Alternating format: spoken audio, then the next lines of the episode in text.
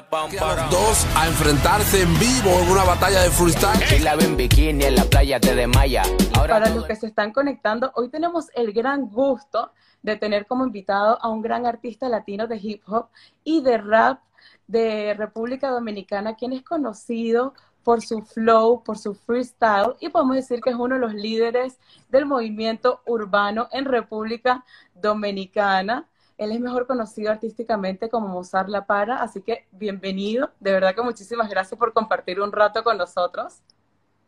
No, no, gracias, gracias, gracias a ustedes y ah, para mí es un placer.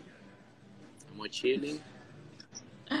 Bueno, y en esta ocasión nos estamos conectando porque te acabas de unir junto a dos grandes íconos del, del reggaetón que son Zion y Lennox para crear tu canción, tu sencillo.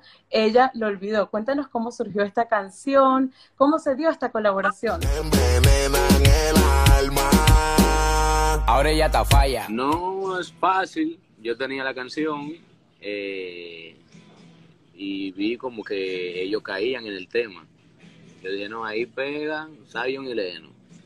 Se la mandé, le gustó de una vez eh, montaron, eh, Zion grabó en República Dominicana, eh, Leno grabó en Puerto Rico, luego el video lo hicimos aquí en Miami y así de fácil. O sea, lo hicieron separado, la logística del video lo grabaron separado, cada quien por su lado. Todo fue separado, lo único junto fue el video. y si te enamoras, envenenan el alma. Y en cuanto al tema de esta canción, ella lo olvidó, trata de una mujer que olvida y se aleja de su ex y recupera confianza y seguridad en ella misma, más o menos. Cuéntanos un poco sobre la historia, de qué se basa, quiénes se puede identificar. Es un tema eh, para, para la mujer, para que lo disfruten en la discoteca.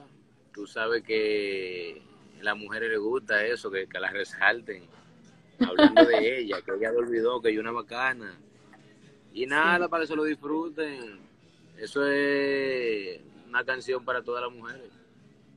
Y siento que también es una canción que refleja y empodera a la mujer, porque de alguna manera refleja ese momento en que la mujer se da cuenta que ella vale la pena, que ella se merece lo mejor y gana seguridad en ella misma después de una relación tóxica que no la apreciaban, ¿no?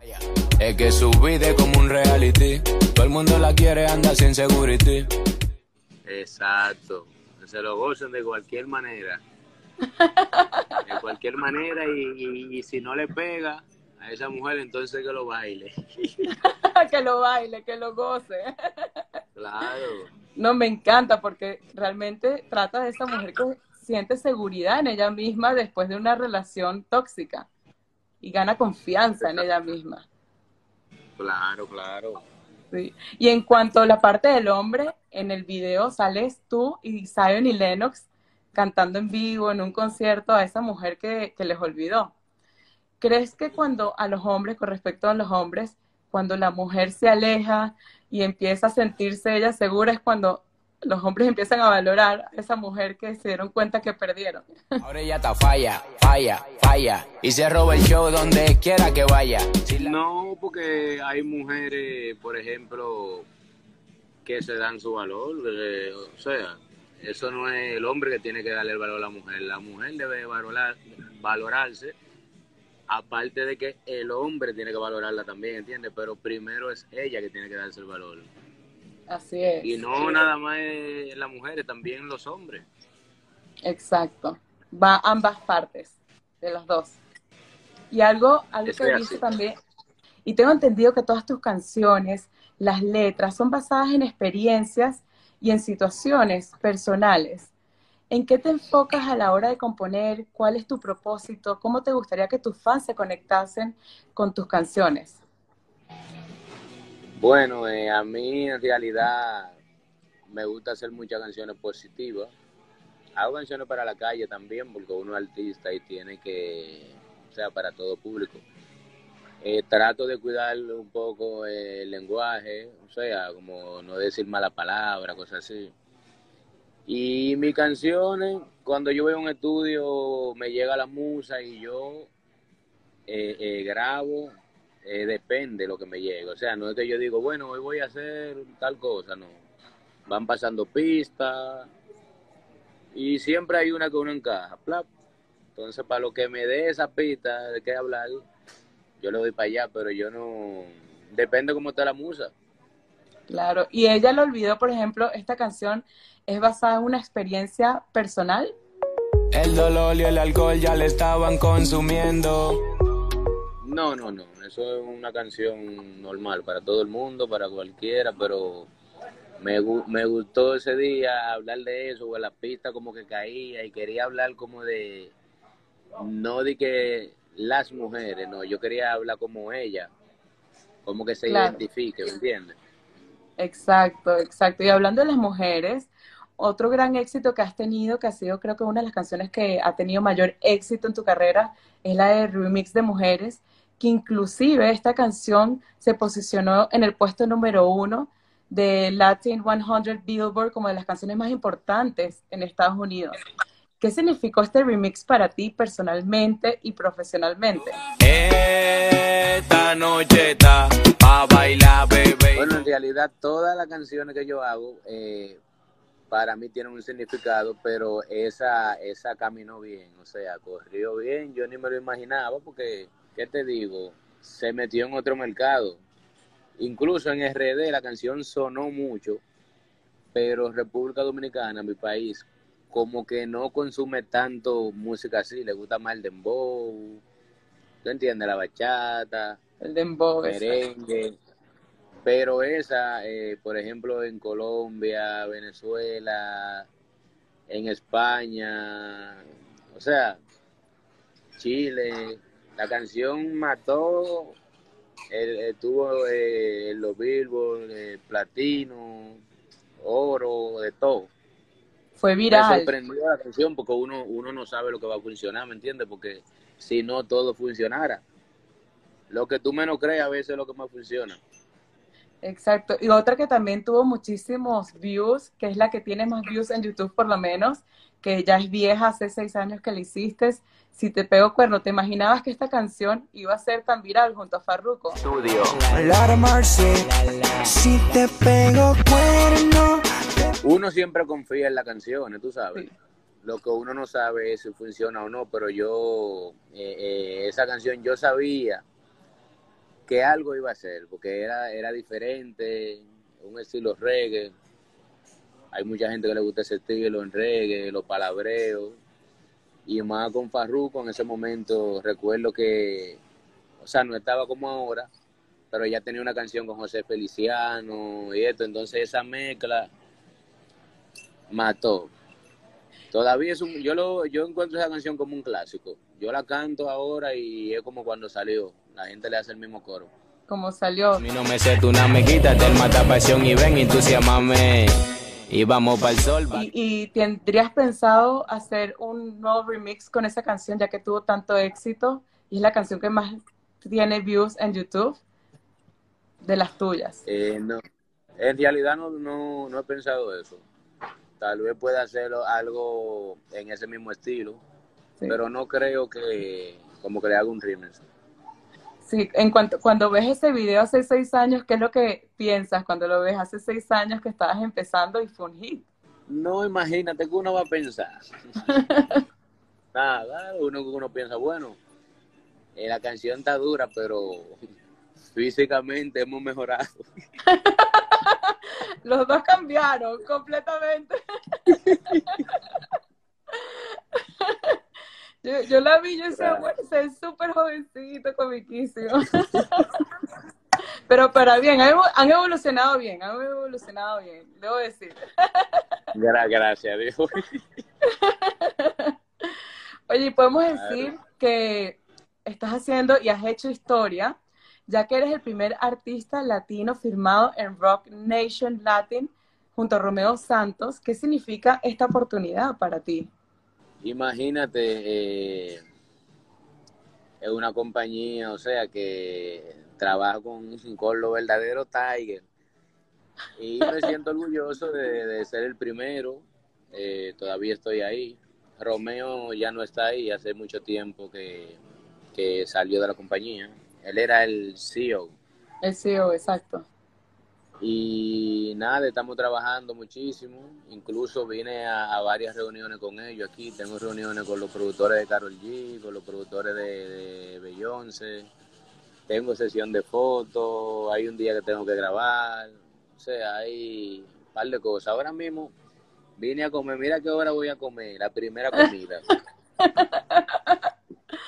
¿A qué Casi hora? a las seis, en el de las Wow. Imagínate. Sea, que no, no has parado.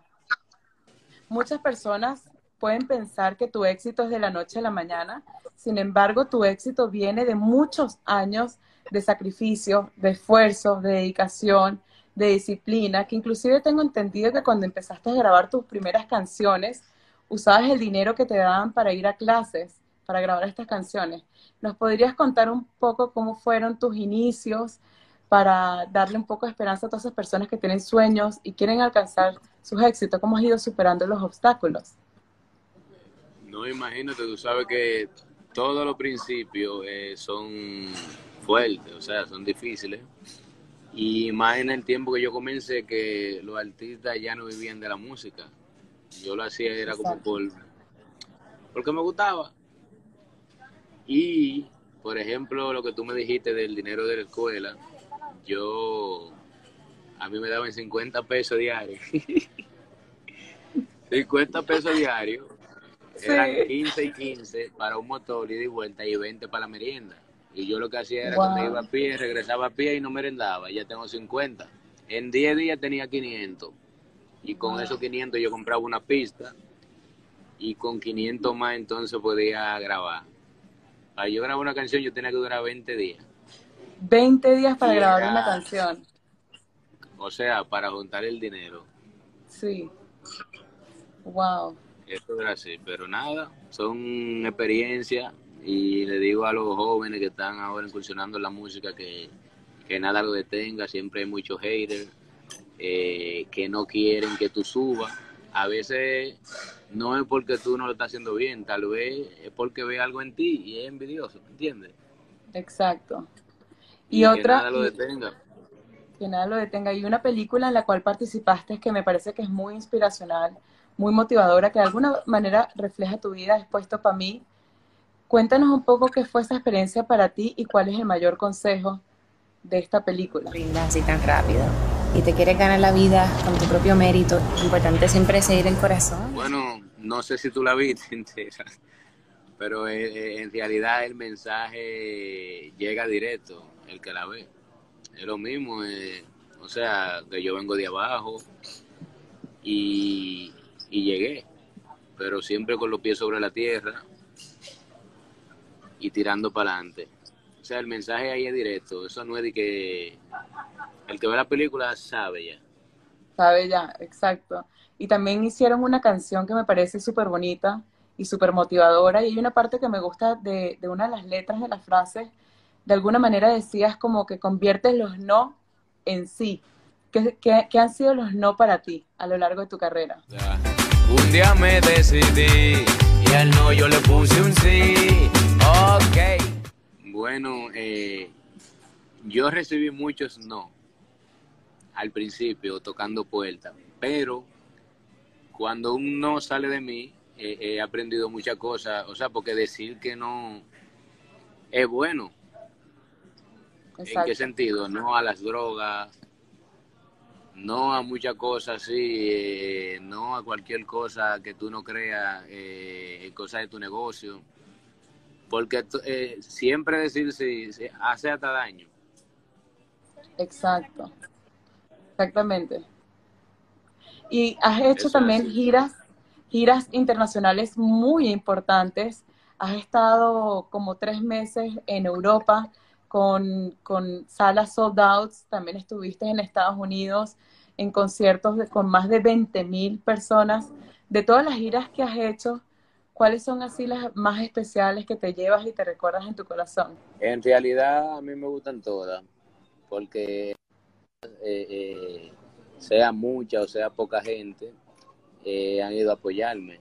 ¿Entiendes? Para mí algo especial no tiene que ver eh, lugares o sitios. Lo importante es recibir el apoyo de, de esas personas que van en cualquier parte del mundo. Así es. Y también llegaste a trabajar con el Big Boss, Daddy Yankee. ¿Qué significó esta oportunidad para ti? ¿Qué aprendiste? Moza la para de. No, es una eh, la canción, esa canción que yo hice con Yankee es Pa' Gozar, se llama. Una canción mía, le hicimos un remix. Y he salido en varios featuring con él, pero eh, Daddy Yankee es un artista que yo lo respeto mucho. No te voy a decir desde mis inicios, desde cuando yo estaba chiquito. Y para Desde mí cuando es- chiquito. una gran oportunidad y, un placer colaborar con, con Yankee, de verdad. Lo respeto muchísimo a Yankee. Es un Exacto. Y otra etapa muy importante, y, y otra etapa muy importante de tu vida, que fue también a tus inicios, que empezaste a hacer batallas callejeras de freestyle, como las batallas de los gallos, patrocinados por Red Bull.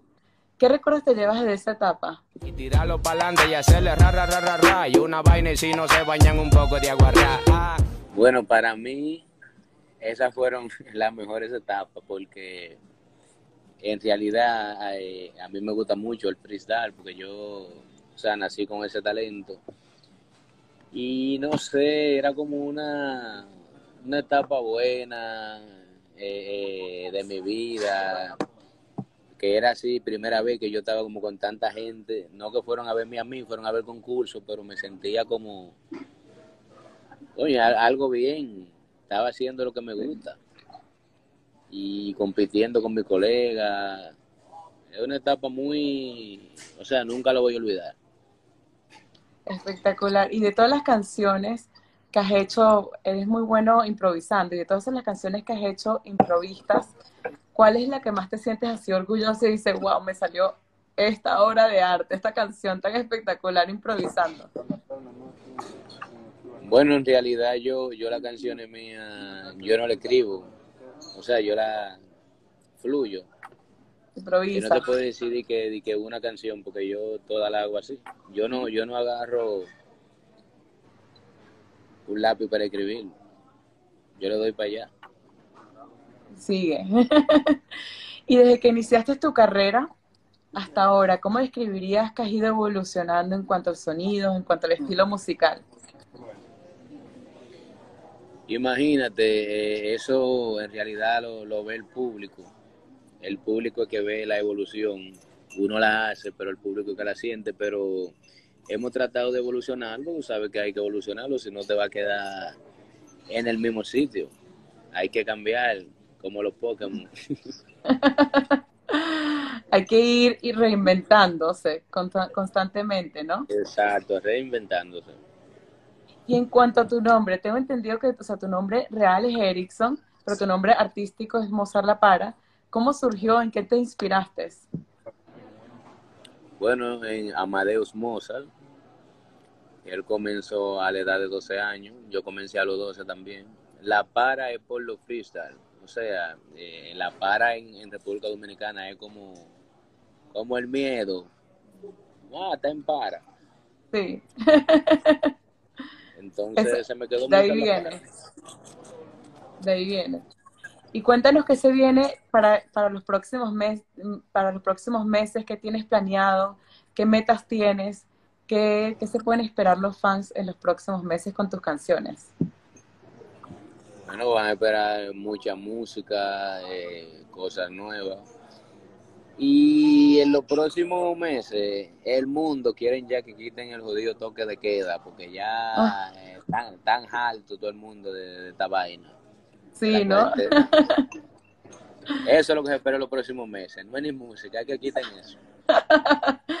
Exacto, exacto. Y cuéntanos un poco dónde podemos ubicar la canción. Ella lo olvidó para todas esas personas que quieren escuchar esta nueva canción tuya. Ella lo olvidó. En todas las plataformas digitales. Eso está en todos lados. En todas las plataformas digitales, escuchar Ella lo olvidó. Hay que irlo a escuchar porque está buenísima, espectacular. De verdad que, que desde el punto de vista de una mujer gusta bastante porque inspira y motiva y me encanta esa parte que, que da seguridad y le da valor a la mujer. Exacto. Esa es la actitud. Esa es la actitud. Y bueno, de verdad que muchísimas gracias por compartir un rato con nosotros Y bueno, ya saben que hay que escuchar Ella lo olvidó. Espero que la próxima nos te pueda entrevistar en persona y no por tecnología virtualmente. Y, y todos, si puedes invitar a todos a que escuchen Ella lo olvidó. Pues ya ustedes saben, mi gente, en cualquier plataforma pueden escuchar Ella lo olvidó y esperen mucha música de Mozart La Para que ahora que falta del flaco. Pa' bailar, bebé, hijo de hasta que no pueda más. No quiere contrato, a todo le dio release. Va, la bicha se olvida de todo. Que se